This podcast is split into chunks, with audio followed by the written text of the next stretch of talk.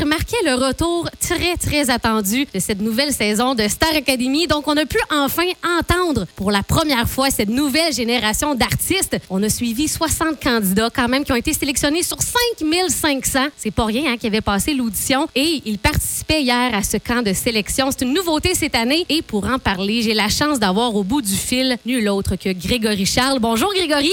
Salut. Qui est un prof, euh, encore une fois cette année. Je dis encore une fois parce que vous l'étiez en 2012. Et là, hier, j'écoutais ça, cette première émission-là, puis je me disais, Grégory Charles, c'est vraiment un, un génie, j'en reviens pas. On vous a suivi pendant l'émission avec les 60 candidats. Et là, la première question que je me posais, c'est une nouveauté, ça, ce fameux camp de sélection pour cette nouvelle édition. Et selon vous, c'est quoi l'avantage d'avoir un camp comme ça avant d'entrer vraiment dans l'aventure? En fait, je pense qu'il y a plusieurs des avantages. Euh, un des avantages, c'est de les voir travailler. Euh, quand j'ai fait moi, la dernière édition, il y a une dizaine d'années, on avait fait des auditions publiques à, à la télé. Là. Il y avait eu un, premier, une première audition, je sais plus, il y avait aussi des milliers de personnes qui avaient participé. Puis ensuite on avait eu un certain nombre d'entre eux qu'on avait vus euh, pendant quelques semaines, euh, d'un soir par semaine, je pense, pendant quelques semaines. Et on les entendait, ça donnait le goût. On avait hâte de voir c'est qui est-ce qui allait être pris, puis ensuite de ça, ça donnait le goût. Mais ça ne donnait pas l'occasion, nous, de les voir travailler. Puis, tu sais, avoir du talent, c'est fantastique. Avoir du charisme, c'est fantastique. Ça n'est pas exclusif non plus. hein. Il y en a plein des jeunes qui ont du talent puis qui ont des, des capacités. Mais c'est pas tous les jeunes qui ont le désir qui va avec et Mm. qui ont la capacité d'ajouter à ce qu'ils savent déjà. On le sait, là.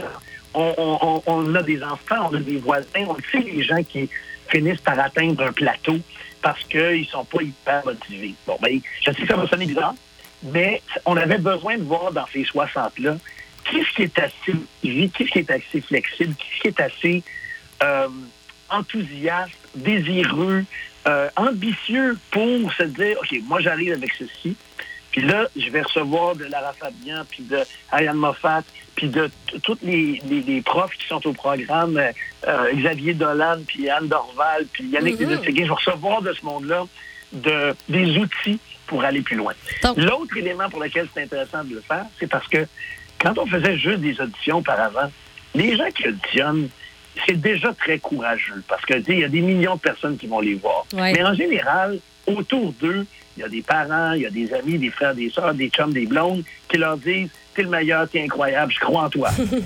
Mais là, quand tu arrives avec 59 autres personnes, puis que tu as des ateliers euh, collectifs, puis là, tu entends quelqu'un d'autre qui chante, oh, j'imagine que tu l'as vu dans l'émission d'hier, on voit dans la face des autres Oh, Oui, aïe aïe, oui, oui. qu'est-ce que je fais ici? Elle, elle chante en sacrifice. C'est ça.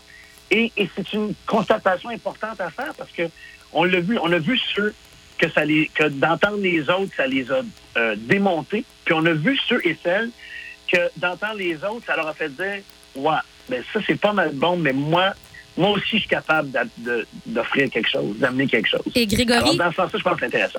Oui, hier, pendant l'émission, justement, euh, vous avez, bon, dans votre atelier, les élèves devaient coordonner leur vocalise, leur mouvement. Et là, vous avez dit que vous avez été impressionné par certains. Mais il y a une chose qui m'a marqué hier. Vous avez dit, puis je ne sais pas si vous en souvenez, qu'il y avait certains jeunes qui étaient peut-être pas à sa place. Et là, je voulais vous entendre là-dessus par rapport à ce que vous vouliez dire, qu'il y en a certains qui sont pas à leur place. Mhm. En, en fait, c'était pas un jugement sur est-ce qu'ils sont à leur place ou pas dans leur quête du show business. Mhm. Je me posais surtout la question de est-ce qu'ils sont à leur place dans une démarche collective euh, qui va faire qu'ils doivent s'améliorer en 10-12 semaines. Mhm. Euh, parce que et, et les gens qui, qui t'écoutent en ce moment, là, qui sont euh, qui ont des enfants ou qui sont des profs, mettons, vont vont vont comprendre totalement. Il y a des pour être un artiste, il faut que tu aies confiance en toi. Mais il y a des il y a des, alors il y a des gens qui sont arrivés avec très peu de confiance et et dans dans ce temps-là, c'est dur d'imaginer comment ils vont survivre à une activité comme ça en académie. Et dans d'autres cas, ils sont arrivés avec beaucoup plus de confiance qu'ils n'ont de capacité. Et encore une fois, c'est pas c'est pas une bonne activité. Pour, pas une bonne c'est pas une bonne idée. Euh, Star, Star Academy, c'est extrêmement condensé, c'est beaucoup de pression. Il y a un show à tous les dimanches.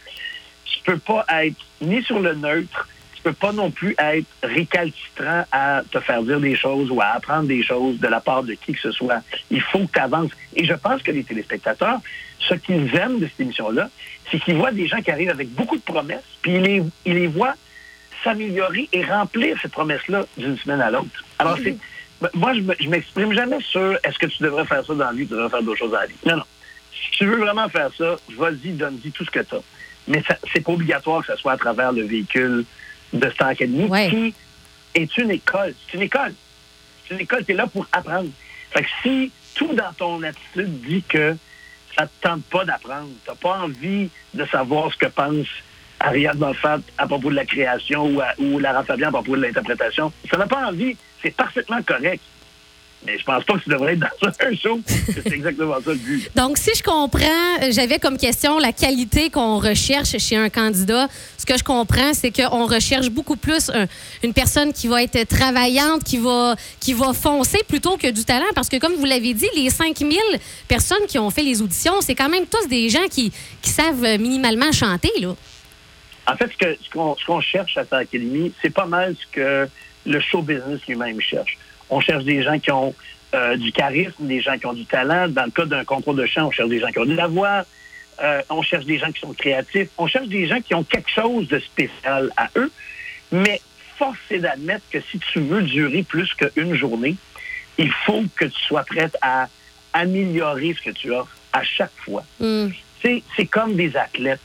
Les athlètes qui sont qui, jouent au hockey, mettons, au hockey junior, ils peuvent brûler la ligue au hockey junior. Mais s'ils pensent qu'ils vont brûler la Ligue nationale de hockey, comme ils ont brûlé leur Ligue Midget ou le Moustique Bantam, je sais pas trop quoi, ça ne marche pas de même. Puis, tu sais, tous les artistes, c'est ça. Tu fais une toune euh, à marche. Mais si t'en fais pas une autre, ben, tu restes pogné avec ta toune. tu comprends? Oui. Alors, alors Star Academy, c'est une occasion de, de venir montrer ce que tu as, mais de venir chercher ce que tu n'as pas.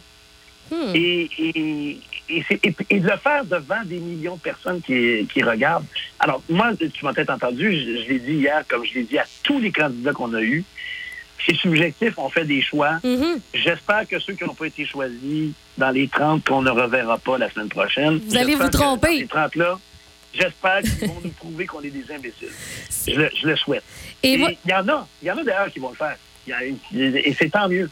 Mhm. Euh, mais, en, mais, en, même temps, c'est une activité collective. Il faut, faut, prendre le meilleur groupe possible pour que, pour que ça avance. Oui. Et euh, qu'est-ce que Grégory Charles veut le plus transmettre à ces jeunes-là qui vont participer à Star Academy?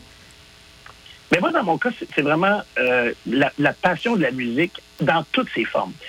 Moi, là, je, j'insiste pour qu'ils écoutent plein de choses. J'insiste pour qu'ils essayent plein de choses. J'insiste aussi pour que ils augmentent leur connaissance musicale. Il y en a plein qui arrivent en disant Ah, moi, ne parle-moi pas de théorie, je connais rien là-dedans. Moi, je pas. Ben, c'est correct que tu connaisses rien là-dedans quand tu arrives. Mais, mais c'est pas correct que tu connaisses rien là-dedans quand tu pars. Le show business, c'est pas juste une question d'instinct. Il y en a deux, trois des gens dans le show business qui ont l'instinct qui ne connaissent pas la musique, s'intéressent pas à ce que les autres font comme musique. Il y en a. Il y en a deux, trois mais ce sont vraiment des phénomènes. Puis on en a peut-être trouvé un ou deux une, euh, phénomène dans ce groupe-là. Mais ça fait pas mal quand tu veux, je sais pas moi, euh, faire de la construction, être un ingénieur, euh, être un architecte. Ça te fait pas de mal d'aller étudier ce que les autres ont fait, mm-hmm. d'apprendre comment les autres s'y prennent. Puis ensuite, tu fais ton affaire. On doit être curieux. moi, comme passionné de musique, j'insiste pour qu'ils travaillent, pour qu'ils travaillent fort. Puis que si c'est un manque d'oreilles qu'ils ont, bien, qu'ils travaillent là-dessus. Puis si c'est un manque de technique vocale, bien, qu'ils travaillent là-dessus. Mm. Puis si c'est un peu de paresse en termes de créativité, bien, qu'ils travaillent là-dessus. Je sais que c'est niaiseux, mais Jean-Marc Chapuis l'aurait dit, là, tu sais. Il y a juste dans le dictionnaire que le mot succès vient avant le mot travail. Et puis, euh, vous avez été prof pour les candidats en 2012. Vous l'êtes pour cette édition aussi. Est-ce que vous remarquez une différence entre les deux cohortes? Ah ben oui, il y a une grosse différence et, là, je ne parlerai pas du fait que le Québec est encore plus international, puis qu'on le voit bien dans les visages des gens qui étaient là. Je, vais parler strictement de musique. Euh, les genres de musique qui, occupaient l'espace musical québécois il y a dix ans étaient plus étroits que les genres de musique d'aujourd'hui. Puis, tu sais, moi, je connais vraiment beaucoup de musique, là, mais c'est arrivé souvent dans les auditions que je suis obligé de dire c'est quoi que tu chantes? Ah, ouais. Parce que chacun leurs intérêts musicaux. Puis c'est pas juste euh, hip-hop, euh, country, folk. euh, tu sais, c'est ils ont trouvé quelque chose sur Spotify que personne d'autre écoute, puis ils ont trouvé ça bon, puis ils en ont fait une version, puis c'est vraiment bon. Puis là, en tirant sur cette maille-là, ils ont trouvé d'autres affaires, même genre. Alors, la, la grande, grande différence, c'est que l'éventail de musique qui intéresse nos candidats est 100 fois plus large que l'éventail de musique qui était disponible il y a 10 ans pour nos, nos candidats. Mais disons la vérité quand même. Star Academy d'il y a 10 ans, ça a bien servi les candidats de l'époque parce que encore aujourd'hui, sur nos radios, puis je suis sûr sur la, sur la vôtre aussi, on entend Sophie Pelletier, Andréane Amalette, euh, François Lachance, euh, Mélissa Bédard, euh, Olivier Dion, Simon Morin. On, on entend encore un paquet de ceux qui ont participé la dernière fois. Fait que faut croire que c'est pas un mauvais, pas une mauvais, un mauvais parcours à, à faire. Mais cette fois-ci, mettons qu'ils fit moins dans un moule.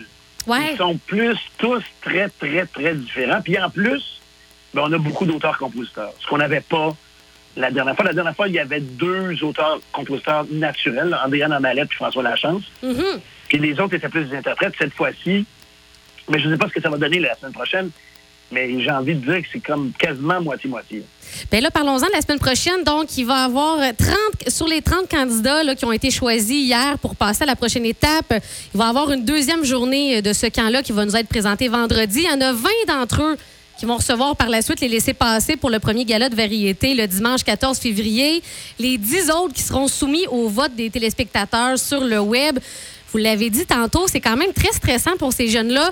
Et vous, en avez parlé un petit peu quand même, mais j'aimerais ça terminer en vous demandant, ça va être quoi le plus important à cette étape-là du, du euh, concours, finalement, pour qu'un candidat accède à la- à l'académie, là, vraiment, qui se rende le plus loin possible? Euh, se rappeler qui ils sont, c'est-à-dire pas se laisser influencer euh, par d'autres candidats parce que les autres font de super bien. Donc, se rappeler exactement qui ils sont, puis jouer sur leurs forces, mais en même temps, être capable d'intégrer les conseils qui leur sont donnés. Hmm. Parce que je pense que, euh, tu sais, moi, je suis allé regarder les, les ateliers de, de Lara, qui est une fine psychologue. Ouais. Euh, je suis allé voir les ateliers d'Ariane puis de ses collaborateurs. C'est ça. Mais il faut rester soi-même. Tu sais, on, on peut pas essayer euh, de faire des affaires qui sont pas naturelles pour nous. Il faut que les kids restent eux-mêmes puis qu'ils soient capables d'intégrer des éléments qui leur ont été donnés comme euh, comme Puis on va d'ailleurs voir ça dans l'émission de la semaine prochaine. Et l'autre chose qu'on va voir aussi, euh, on va les entendre chanter. Oui, Parce que c'est ça. hier, Moi, je pensais qu'on va plus entendre d'audition. Et là, on va, on va en entendre une trolley la semaine prochaine. Oui, on, on veut les entendre. Hey, un gros merci pour euh, votre générosité, Grégory Charles. Vraiment, c'était un bonheur vous, vous parler. Et en terminant, le- mon journaliste qui m'a dit ce matin, et là, je veux savoir si c'est vrai, il a déjà entendu que vous ne dormiez que trois ou quatre heures par nuit. Est-ce que c'est vrai? C'est vrai, c'est vrai, c'est génétique. Ma mère. Ben voyons donc. Ouais, pour les gens qui savent c'est quoi la ménopause, moi, ma mère à la ménopause, là, moi, je dormais trois heures et demie et, et elle était debout quand je me couchais et elle était aussi debout quand je me levais. Fait que c'est pas si phénoménal que ça. Mais vous n'êtes pas fatigué, là? Non, pas du tout.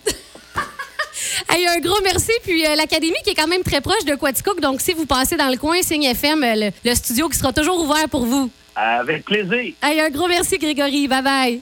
Salut.